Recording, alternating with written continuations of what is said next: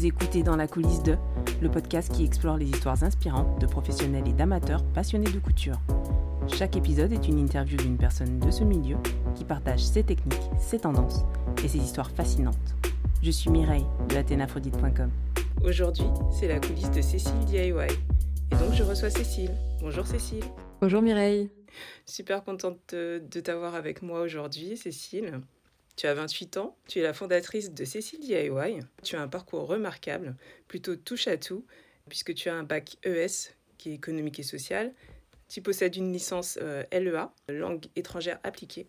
Tu as fait également une école de commerce. Tu as étudié euh, la musique, donc le violon, le piano, le chant au conservatoire aussi. Et en plus de ça, ben, tu es sportive, tu as fait euh, plus de 10 ans de judo. Est-ce que j'ai oublié quelque chose? Et bah, du coup, Mireille, oui, ça a été très bien résumé tout ce que tu as dit au niveau de ma formation. Et si je devais ajouter quelque chose, je dirais que je suis aussi une férie de littérature classique et notamment Émile Zola, qui est mon auteur préféré. je détiens quasiment toute la collection des Rougon-Macquart et c'est quelque chose que j'adore faire durant mon temps libre. Ah bah merci Cécile, c'est super intéressant. Euh, bah, maintenant qu'on en sait un petit peu plus sur toi, quels ont été les moments clés de ton parcours personnel euh, qui t'ont conduit à la couture et à la création de patrons? Alors au niveau des moments clés en couture, euh, en vrai, il n'y en a pas vraiment eu puisque je suis tombée dedans vraiment par, par hasard. J'étais sur YouTube en train de regarder des vidéos et je suis tombée sur une vidéo de Manon, je ne sais pas si tu te souviens de cette youtubeuse qui était l'une des premières. Oui, je me souviens bien.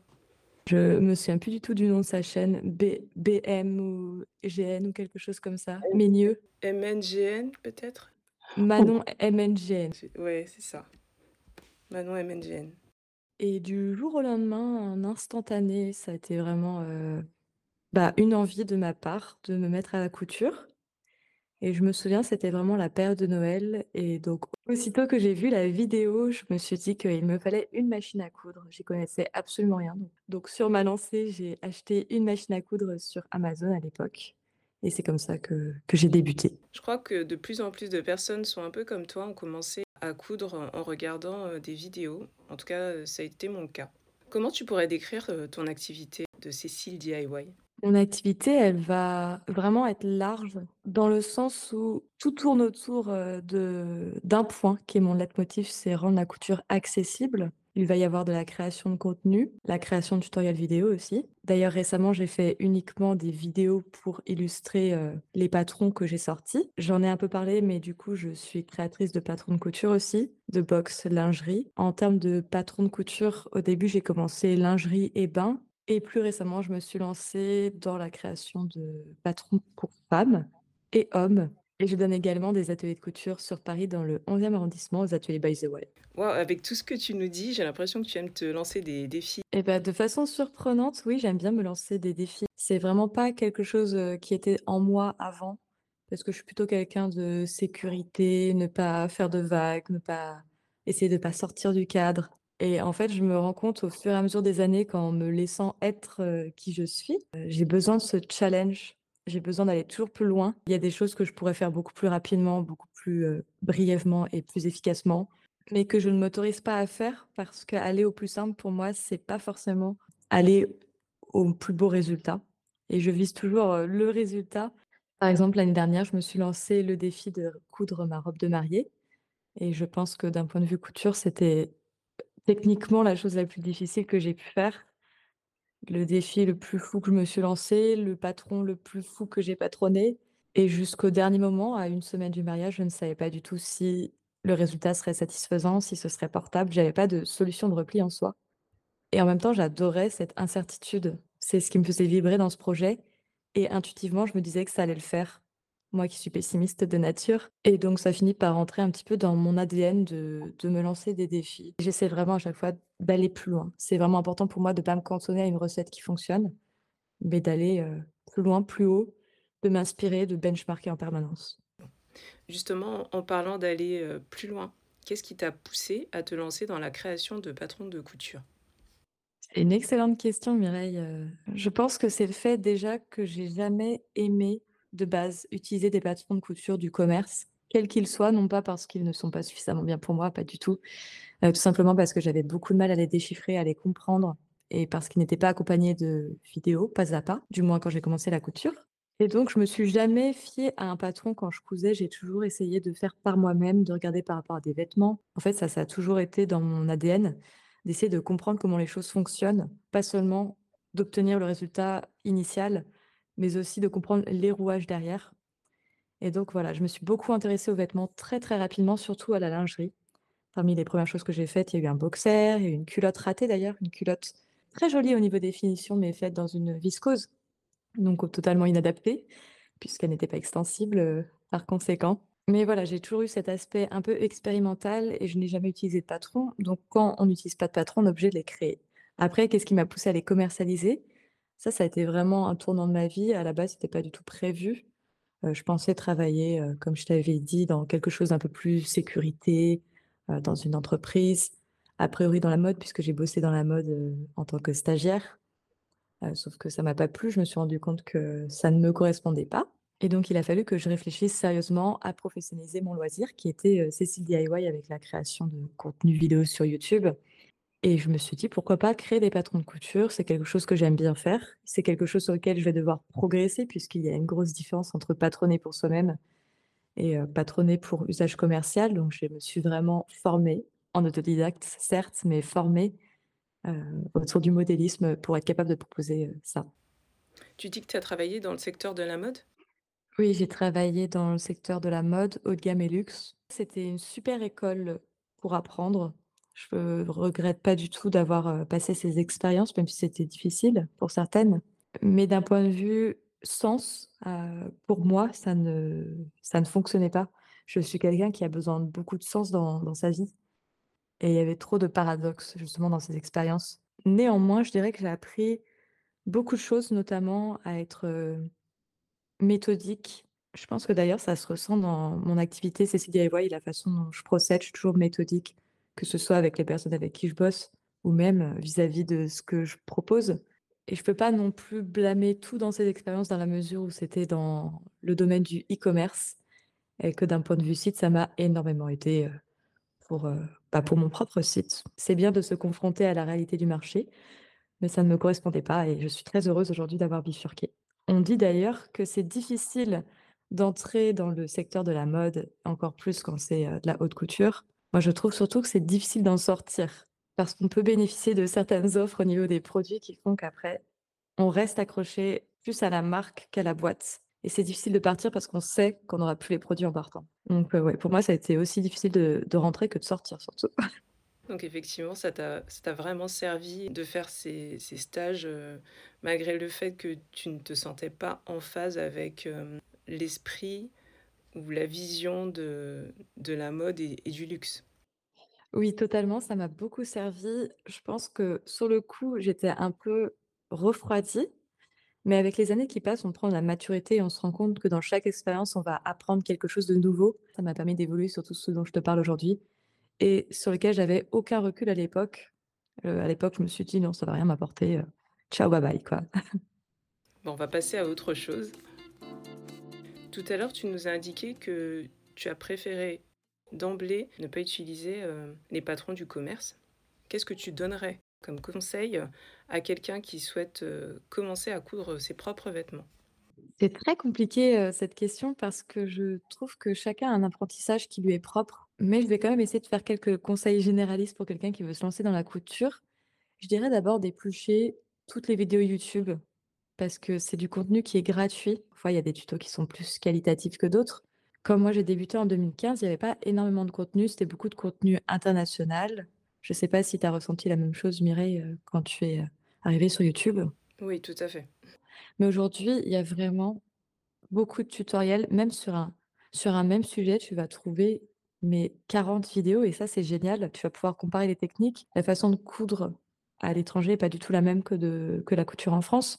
Donc ça permet aussi de s'ouvrir. Par exemple, l'usage du cutter rotatif, et de du tapis de découpe, c'est quelque chose de très US. Pour les personnes qui aiment bien lire ou avoir du contenu, heu, un peu PDF, heu, il y a aussi tous les blogs qui existent de couture. Il y en a qui tiennent des blogs, heu, hyper qualitatifs aussi. Donc aujourd'hui, dans les ressources gratuites, il y a vraiment énormément de choses. Donc, heu, il y a tout pour savoir si la couture va nous plaire avant de faire le gros investissement. On peut aussi commencer à coudre à la main. On peut apprendre un tas de choses, heu, sans investir quoi que ce soit, ce qui était pas forcément le cas avant, où en général on commençait par acheter une machine à coudre et après on prenait des cours, heu, voilà. Un autre conseil que je pourrais donner, c'est d'utiliser des magazines parce que, bah, ça coûte, un peu moins cher que, heu, un patron à l'unité. Maintenant, pas n'importe quel magazine parce que tous, ne se valent pas. Dans les magazines qui sont bien expliqués, je dirais qu'il y a La Maison Victor qui malheureusement a fermé, récemment et Fibre Mode. Je trouve qu'au niveau des explications et de la clarté des patrons et surtout, du dessin sur les planches, il y a pas 400 000 tracés qui se superposent. C'est vraiment assez clair, les instructions sont assez claires aussi. Voilà, c'est des valeurs sûres, mais on peut aussi acheter des patrons PDF à imprimer. C'est aussi, heu, souvent le compromis pour ne pas payer, heu, 20 € le patron et d'avoir quelque chose, heu, sous la main, un bon support. Ah oui et surtout aussi, privilégier la qualité sur la quantité. Souvent, au début, on a tendance à acheter énormément de tissus, énormément de mercerie. Moi, la première, j'ai acheté des bobines de fil à 1 € les 10 bobines, j'étais super contente et en fait, c'était la pire idée du siècle. Parce que ça boulochait dans ma machine, ça m'a fait la misère et qu'au contraire, il aurait mieux valu que j'achète une seule bobine à 3,40 € que les 10 bobines qui boulochaient. Donc voilà, ça c'est vraiment un conseil important, je crois, quand on débute en couture. On veut pas trop investir on veut acheter au maximum, mais en réalité, il vaut mieux acheter en qualité.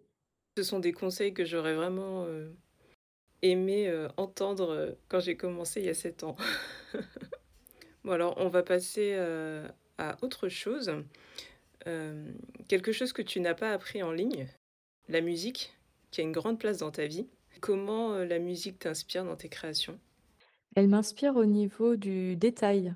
Je pense qu'en dans la création, ce qui fait qu'une création va être très intéressante, quelle qu'elle soit, hein, même dans la haute couture, parfois il y a des choix très surprenants. Je pense qu'il faut aller au-delà de ce qu'on voit au prime abord, il faut aller dans les détails et je pense qu'avec la musique, j'ai appris justement à détailler ce que j'apprenais et aller voir toujours un petit peu plus loin et en ça, je trouve qu'elle est inspirante. Aussi au niveau de mes vidéos, je mets de la musique, heu, forcément pour accompagner et animer le contenu et je trouve ça fabuleux qu'une musique peut avoir sur l'émotion du spectateur et c'est quelque chose sur lequel je bosse énormément. J'essaie toujours de faire en sorte que l'action tourne en même temps que le le beat de la musique et en ça, je dirais que du coup, bah, la musique m'aide dans la création de contenu. Quels sont les défis auxquels tu fais face en tant que créatrice de patron de couture? C'est principalement le nombre de bras que j'ai. Je suis seule à tout faire et pendant longtemps, ça m'allait très bien parce que je suis très indépendante comme personne. J'aime bien faire les choses seule, mais seule on avance, heu, je sais plus l'adage, on avance vite, heu, à 2 on avance loin. C'est quelque chose comme ça et c'est exactement ce à quoi je fais face actuellement, je suis en train de réfléchir forcément à ma vie future, aussi peut-être de future maman un jour et donc il va falloir que je fasse des choix. Mon bébé jusqu'à maintenant, c'était Cécile DIY, mais c'est un bébé fictif. Je dirais qu'au début, j'incarnais Cécile DIY, aujourd'hui, je suis plus principale travailleuse de Cécile DIY, mais avec beaucoup plus de recul. Avant, j'assimilais, les résultats de mon entreprise à la personne que j'étais, donc ça pouvait me miner le moral, là où aujourd'hui, plus du tout et donc oui, j'aimerais bien un jour avoir un associé pour faire face à ce problème, ce gros problème. Bon, c'est dans l'adversité qu'on apprend, c'est sûr, mais heu, est-ce que tu es à la recherche, heu, de de quelqu'un pour t'aider? Et bah, franchement, oui. Hem, c'est pas facile, ça se trouve pas en en 2 claquements de doigts, un associé. J'aurais aimé de préférence que ce soit quelqu'un avec qui j'ai déjà travaillé. Donc oui, je cherche un associé, mais je pense que ça va être long, très long et en attendant, je travaille avec, des prestataires. Je voilà, je commence à déléguer, à investir un peu d'argent. Moi qui suis si prudente, je me dis: «Cécile, à un moment donné, tu vas pas te faire, un burn-out, heu, à travailler d'arrache-pied». Parfois, il vaut mieux payer quelqu'un qui va certainement faire en plus la chose beaucoup plus rapidement que toi. C'est bien de reconnaître à un moment donné ses ses faiblesses et le fait que certains sont meilleurs dans certains domaines et que c'est justement ça qu'il faut déléguer. Donc j'essaie vraiment de me préserver là-dessus. Heu, d'ailleurs, si quelqu'un, heu, fait du montage dans ton audience, ce sera avec plaisir qu'il pourra me contacter.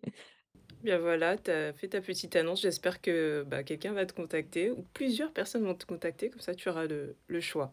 Bon Cécile, on va passer à au quiz. On fait une toute petite pause dans l'interview.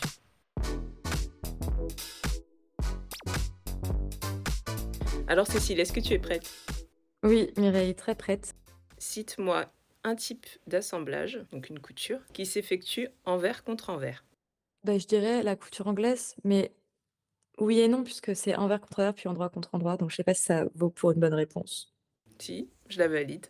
Donc oui, a la couture anglaise, effectivement, euh, comme tu l'as dit, on coud envers contre envers, puis endroit contre endroit. Mais euh, il y a aussi euh, les plis plats, tu sais, ce qu'on fait dans le dos d'une chemise, par exemple.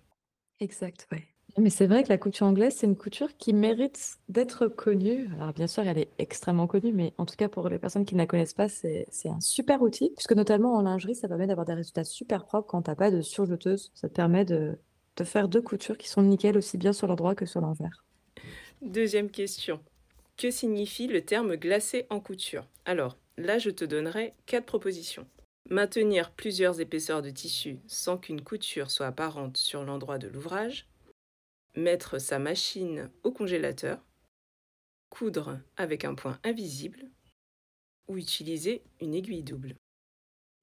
Bah écoute Mireille, j'adore comment tu définis parce que du coup tu as donné la vraie définition exacte avec beaucoup de détails. C'est la première réponse bien sûr. C'est le fait de maintenir des épaisseurs ensemble.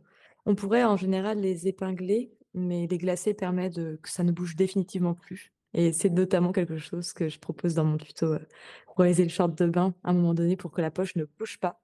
Donc euh, ouais, super terme, très intéressant. En plus, on me pose souvent la question euh, que signifie glacer? Eh bien oui, Cécile, c'est une euh, très bonne réponse. Ah, J'ai pensé à ta passion pour la cuisine avec ma troisième question. Quelle technique, au nom d'un plat mexicain bien connu, permet de cacher les coutures lors du montage d'un vêtement? Là encore, il y a quatre propositions. Le taco, le burrito, la quesadilla ou l'enchilada? Hyper drôle cette question. Oh, j'aurais tendance à dire le burrito. Oui, évidemment. Tu arriveras à nous expliquer ce que c'est? L'appellation un peu plus traditionnelle, ça serait la couture en fourreau pour cacher une couture. Effectivement, burrito, c'est beaucoup mieux illustré, notamment pour créer, euh, par exemple, des fonds de culottes sur une culotte. On va réaliser plein de petits burritos, c'est super, euh, super intéressant. Encore une bonne réponse, euh, Cécile. Alors, on va finir sur un tout petit challenge. Est-ce que tu peux nous dire en anglais, en allemand et en espagnol, j'aime la couture? Ouh, en allemand, je sais pas. Euh, en français, j'aime la couture. En anglais, I like sewing ou I love sewing. En espagnol, me gusta la costura. Et en allemand, ich mag, ich liebe die et la couture, je sais pas. Est-ce que j'ai le droit de regarder Mireille? Tu as le droit de regarder. Après, moi, j'ai fait une recherche parce que je ne connais pas du tout l'allemand. L'espagnol, c'est bon, l'anglais, c'est bon, mais l'allemand, pas du tout. Ça m'intrigue. Couture en allemand. Ça se trouve, j'ai su le dire. Moi, j'ai trouvé Ich mag nähen. Ah, je sais pas comment ça se dit. Comment tu le dis alors? Du coup, je dirais ich liebe nähen. Ça sonne bien, hein? Ah, moi, je préfère en, en espagnol. hein. Ça se défend, vous nous direz. Voilà. N'hésitez pas à nous dire sous le podcast quelle version vous préférez de J'aime la couture en anglais, en allemand ou en espagnol. I love sewing, me gusta la costura, ich liebe nähen. Bah, maintenant, on retourne dans l'interview et merci d'avoir répondu à ces questions.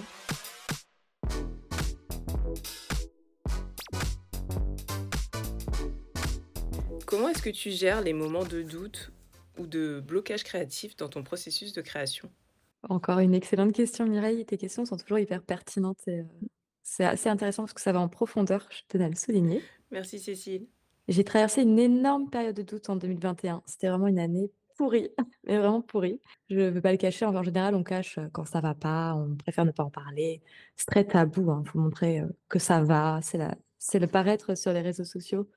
Après l'euphorie d'avoir créé l'entreprise et après avoir subi le Covid, euh, c'est vrai que 2021, le retour, mais sans le retour, c'est-à-dire qu'on te conseille quand même de rester chez toi, tout ça, ça a été vraiment compliqué. 2021, ça a été vraiment euh, la descente.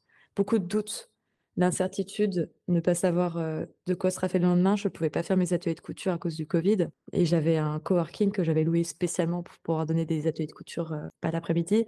Au niveau des aides pour les entrepreneurs qui viennent de se lancer, j'aime autant me dire qu'il n'y a pas grand-chose et c'est normal, puisque à hauteur de contribution, les aides qu'on reçoit. Donc oui, grosse période de doute. J'ai jamais douté du fait que j'allais continuer. Ça, par contre, Vraiment, ça a jamais été un doute. Mais j'ai douté de mes capacités surtout. Je me sentais pas forcément légitime en plus. À l'époque, j'avais pas fait ma robe de mariée. J'avais beaucoup d'obstacles, c'était très dur pour moi de shooter parce que j'étais dans des endroits assez sombres. Tout était compliqué en fait. J'ai dû apprendre dans les complications et heu, en même temps, je pense que pareil, c'était une période qui m'était bénéfique. Ça m'a permis de beaucoup réfléchir, de très bien m'entourer aussi et de commencer à communiquer là-dessus, là où avant j'aurais eu tendance à me refermer comme, comme une huître et à n'en parler à personne. Là, j'en ai vraiment parlé et ça m'a beaucoup aidé de recevoir, tout le soutien autour. Donc voilà, c'est la manière dont j'ai géré le doute, en me rendant compte que j'étais super bien entourée, que beaucoup de gens étaient là pour, entendre mes signaux. Ça m'a aussi permis de faire le tri dans certaines de mes amies qui, n'ont pas forcément été présentes pour moi à ce moment-là et j'ai également été aidée par une thérapeute que que j'adore et qui a cet aspect très rassurant et qui est toujours en train de me mettre en valeur et du coup, ça m'a énormément aidée qu'une personne extérieure m'encourage aussi, heu, énormément comme ça et ensuite et bah, j'ai une super jolie année 2022. Ça a été, heu, une magnifique année. L'année dernière, c'était génial, j'ai rencontré plein de personnes en couture. J'ai fait vraiment des rencontres grâce à Chloé de La Bobinière qui parlait avec des gens sur Instagram. J'ai rencontré des gens physiques sur Paris et ça m'a fait énormément de bien et heu, aujourd'hui, il y en a qui sont carrément mes amis, quoi. Comme quoi parler ouvertement de ces, difficultés, ça peut être une, une façon de débloquer des situations.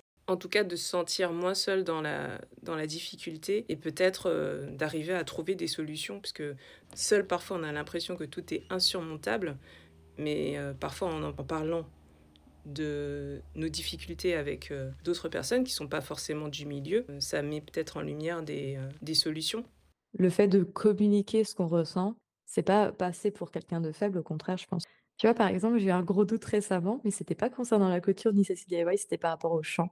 Je suis tombée vraiment malade il faut savoir que souvent on prépare un programme sur toute, une année ou au moins 6 mois et vraiment j'avais pas de force. Ma répétition générale, c'était vraiment l'horreur et la première chose que j'ai faite, c'est que j'en ai parlé aux autres élèves. J'ai dit, heu: «Mais les gars, je vais jamais avoir mon examen, c'est l'horreur, heu». J'ai chanté tellement mal ils m'ont énormément rassurée, ils m'ont donné vachement de conseils médicinaux aussi, ils m'ont donné vachement de conseils, mentaux, ce qui m'a permis vraiment de me conditionner et j'en ai aussi parlé sur Instagram parce que je me suis dit, moi qui n'aime pas partager ce genre de trucs, je me suis dit: «Allez, partage-le, au moins tu es au pied du mur. Si jamais tu le partages sur Instagram, tu vas être obligé de te donner à fond pendant l'examen» et je pense que ça a contribué, tout le soutien que j'ai reçu sur Instagram, au fait que je réussisse cet examen et avec l'aide, des élèves. Donc ouais, communiquer quand on a des doutes, c'est le je crois que c'est la chose la plus importante.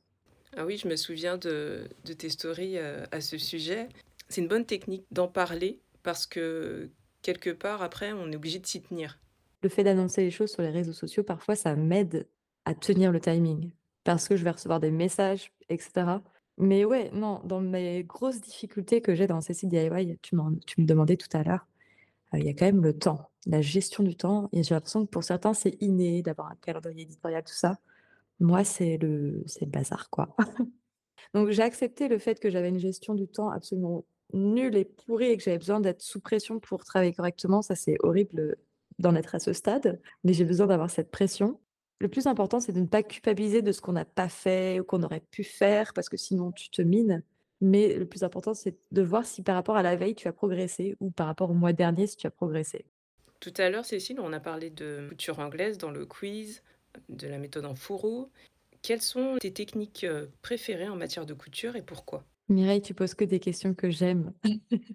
Quelle technique de couture je préfère? La couture anglaise, c'est quand même une couture que j'adore parce que je trouve qu'elle peut être réalisée vraiment facilement. Il y a pas besoin d'avoir des machines, du futur pour pouvoir réaliser une couture anglaise. C'est aussi une couture qu'on pourrait réaliser à la main et c'est une couture qui a été énormément utilisée, bah, les siècles précédents quand tout le monde n'avait pas accès aux machines à coudre et j'aime bien cette idée de de technique accessible. Maintenant, il y a plein d'autres techniques que j'adore en couture. Moi, il y a quelque chose que j'adore, c'est les ourlets. Ça peut paraître un peu bizarre. Depuis qu'on m'a donné une méthode que je trouve géniale pour faire des ourlets, j'adore les préformer au fer repasser et je pense que si j'aime autant faire des ourlets, c'est parce que j'ai eu beaucoup de difficultés quand j'ai débuté en couture à faire des ourlets en courbe et ça fait partie vraiment des choses, heu, que j'adore. D'ailleurs, dans ma dernière vidéo, j'ai dit que j'adorais faire les ourlets. Sinon, au niveau des autres techniques de couture que j'adore, j'adore poser de la laminette. Ça peut paraître un peu bizarre. La laminette, c'est une espèce de de petites bornes en caoutchouc ou en plastique transparent qu'on met dans les maillots de bain pour leur donner un peu de tenue et je trouve que c'est super agréable de la faire passer sous le pied presseur et ensuite de faire la petite surpiqûre. Ça, c'est un grand kiff. En gros, tout ce qui a trait aux techniques de couture dans le détail, c'est quelque chose que j'aime. Après, je peux aussi te dire les techniques de couture que je déteste.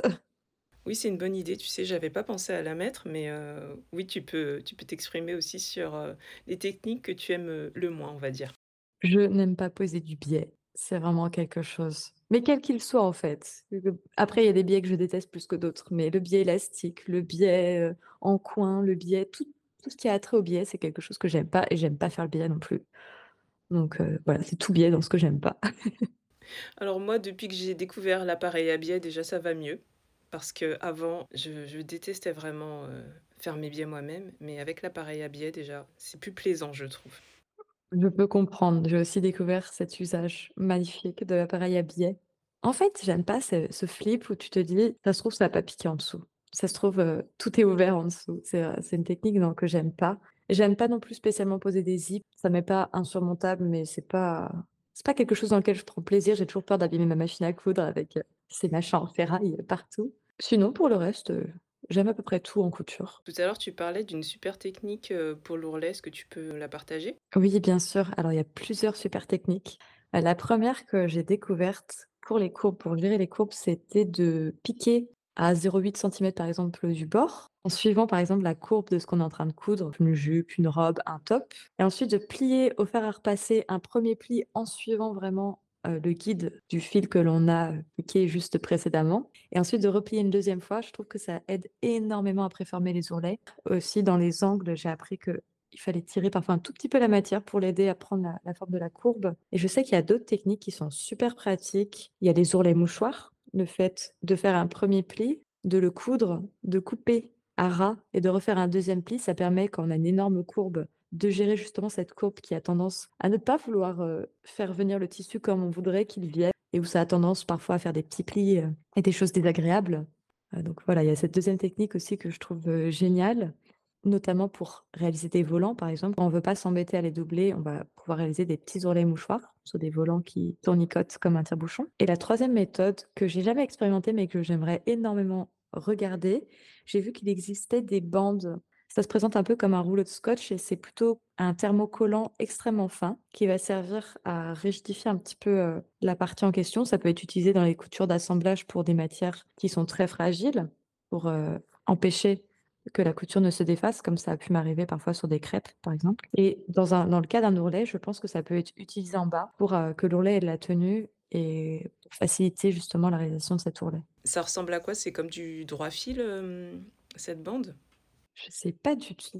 Heu, j'avais vu ça dans une vidéo, heu, un peu étrangère ou un réel, je sais plus ou un reels en fonction des gens, je sais pas. Réel ou reels. J'avais vu ça et je m'étais dit: «Il faut absolument que j'essaye, heu, cette bande», mais je ne sais pas comment ça s'appelle. C'est ça le souci. Je sais juste que c'est efficace. Bien, il nous reste plus qu'à rechercher, exactement quel est ce ce ruban, qu'on peut mettre, heu, au bas de nos ourlets pour qu'ils, aient une meilleure tenue. J'ai vu notamment dans tes stories que tu aimais beaucoup voyager et qu'il t'arrivait parfois de ramener, heu, un petit souvenir, heu, dans tes valises en passant, hem, par des, boutiques de tissus. Donc ça m'a donné envie de te poser cette question. Comment tu choisis tes tissus pour tes créations? Et est-ce que tu as des préférences ou des critères spécifiques? Au niveau des tissus que j'aime, ça, ça a toujours été j'ai toujours aimé les matières fluides.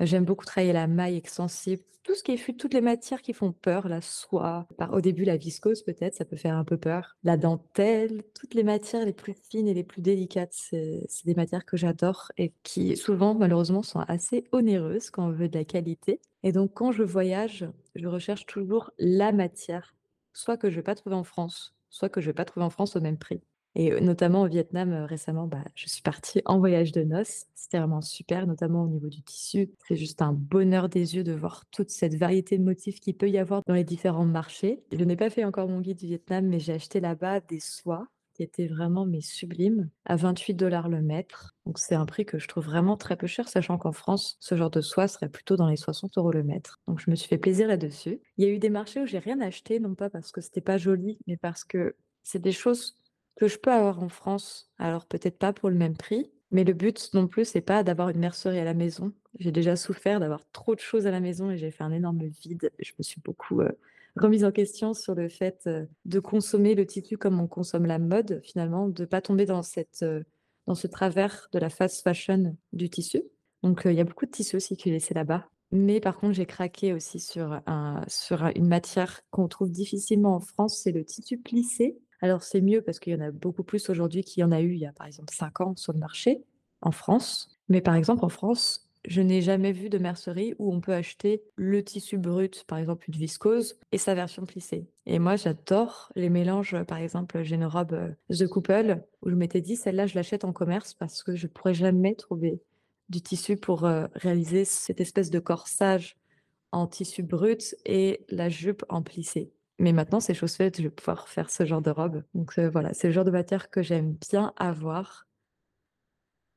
Heu, je réfléchis. Et quand j'étais aux États-Unis, là, c'était plus au niveau de la mercerie que j'ai ramené des choses parce qu'ils ont plein de de petites choses qui qui étaient pas forcément en France à l'époque en 2015. Depuis, ça s'est démocratisé donc, heu, c'est arrivé.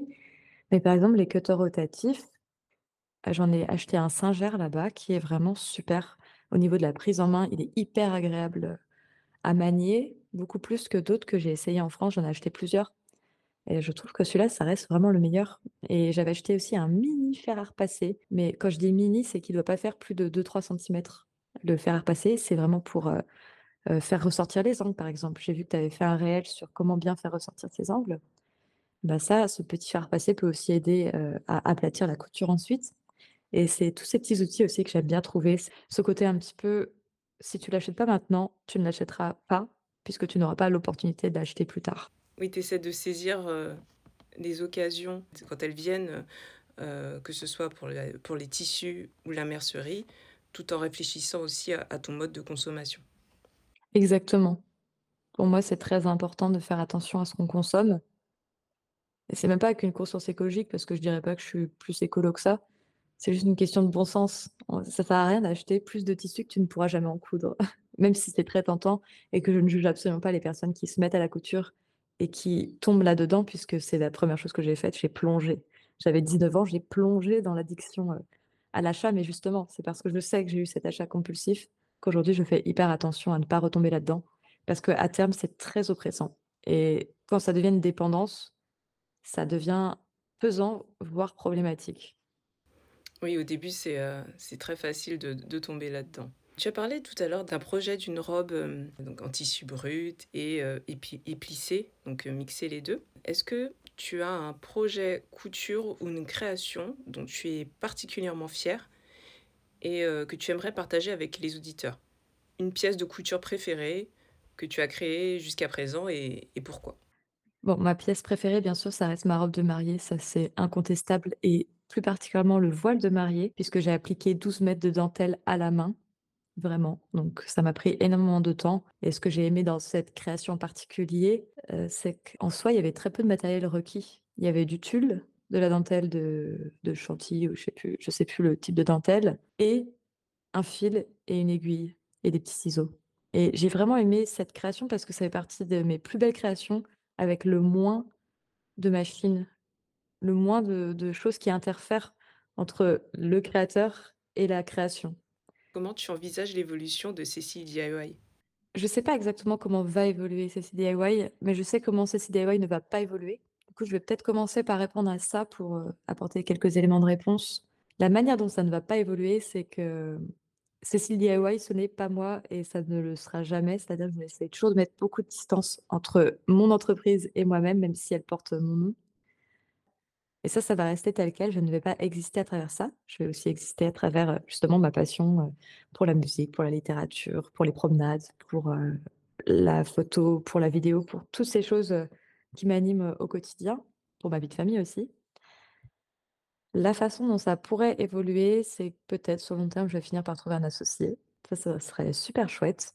Je pourrais aussi éventuellement songer à, déléguer certaines parties au Vietnam, ça c'est un projet. Je suis en train d'apprendre le vietnamien en ce moment pour justement maîtriser la langue. Pour moi, ce serait vraiment intéressant de donner une dimension internationale à Ceci DIY, peut-être par la création d'une chaîne YouTube en anglais. J'ai toujours, heu, cette envie de faire du lifestyle couture et notamment un peu du French lifestyle ou du Parisian lifestyle, de l'expliquer en anglais à travers la couture en anglais. Heu, c'est quelque chose que j'aimerais beaucoup faire. Donc ouais, l'idée ce serait soit de trouver un associé ou une associée et que ça devienne une réelle, entreprise avec une forme juridique, heu je sais pas, telle qu'une SAS ou, heu, une SARL. Soit, si je reste seule, dans ce cas-là, pou pourquoi pas faire une activité mixte avec, heu, musique et couture. J'ai jamais été très conventionnelle, ça me dérange pas de pas vivre que de Cécile DIY, ce qui est le cas d'ailleurs actuellement, je ne vis pas que de Cécile DIY. Ça m'intéresse aussi d'animer, par exemple, des messes de mariage ou des messes de funérailles. Je sais que c'est très bizarre pour les messes de funérailles, mais ça permet de donner un hommage et heu, pour en avoir animé, par expérience, je sais que ça touche beaucoup les gens. Donc c'est aussi quelque chose, heu, que je peux faire à l'avenir. En fait, j'aime pas me cantonner à une chose donc voilà, je peux te donner des éléments de réponse, mais pas t'affirmer avec certitude ce que sera Cécile DIY dans 10 ans. Pour moi, le plus important, c'est pas le succès de Cécile DIY, c'est vraiment la liberté que j'ai. C'est une liberté à laquelle j'ai goûté, heu, fin 2019 quand j'ai lancé ma boîte et à laquelle je ne renoncerai, mais pour rien au monde, vraiment. Tu es décidément pleine de surprises, Cécile. En tout cas, j'ai hâte de voir l'évolution de Cécile DIY, peu importe, heu, l'orientation que que tu tu lui donneras. Ça donne envie déjà de d'en savoir plus. Cécile, quel message aimerais-tu transmettre à la communauté des couturiers et des passionnés de la couture? Éclatez-vous, sortez des codes. Vous avez la chance d'être dans un domaine où il y a personne qui pourra entraver votre liberté de créer. On sait que le vêtement, c'est quelque chose qui peut dire beaucoup sur une personnalité. C'est un moyen d'expression aussi, la couture. Donc exprimez-vous, laissez-vous guider par vos envies, ne vous conformez pas, ce serait vraiment dommage dans un domaine aussi cool que la couture et voilà, montrez vos créations, partagez-les. Et pour finir, Cécile, où est-ce qu'on peut échanger avec toi, te contacter ou même acheter un de tes articles? Vous pouvez me retrouver sur les réseaux sociaux. J'utilise principalement Instagram et c'est là que je suis, je crois, aujourd'hui la plus active. Vous pouvez me retrouver sur YouTube, toujours sous le nom de Cécile pareil sur TikTok, sur Pinterest. Et puis vous pourrez aussi me retrouver sur mon site cécilediy.com. C'est là que je vends mes patrons de couture avec, heu, le site du coup que j'ai pu créer grâce à mes expériences précédentes. Donc heu, voilà, mais déjà Instagram, c'est là où je suis la plus accessible. Eh bien, merci, heu, Cécile d'avoir été l'invitée de mon émission Dans la coulisse de. Je te dis à très vite. Bah, merci à toi Mireille, c'était un super bon moment et heu, bah, je te souhaite le meilleur pour ton podcast et j'ai hâte de découvrir les épisodes. Retrouvez les patrons Cécile DIY, D-I-Y, sur www.cécilediy.com. Ces vidéos et tutos couture YouTube sur le compte Cécile espace DIY. Enfin, sur Instagram et TikTok avec le pseudo Cécile DIY, tout attaché. C'est la fin de cet épisode. Merci de votre écoute. Si cette rencontre vous a plu, n'hésitez pas à mettre des étoiles sur Spotify ou Apple Podcast. Vous pouvez aussi partager ce podcast à votre entourage. Pour échanger avec moi, rien de plus simple. Retrouvez-moi sur www.athénaphrodite.com et aussi sur les réseaux sociaux. A tout de suite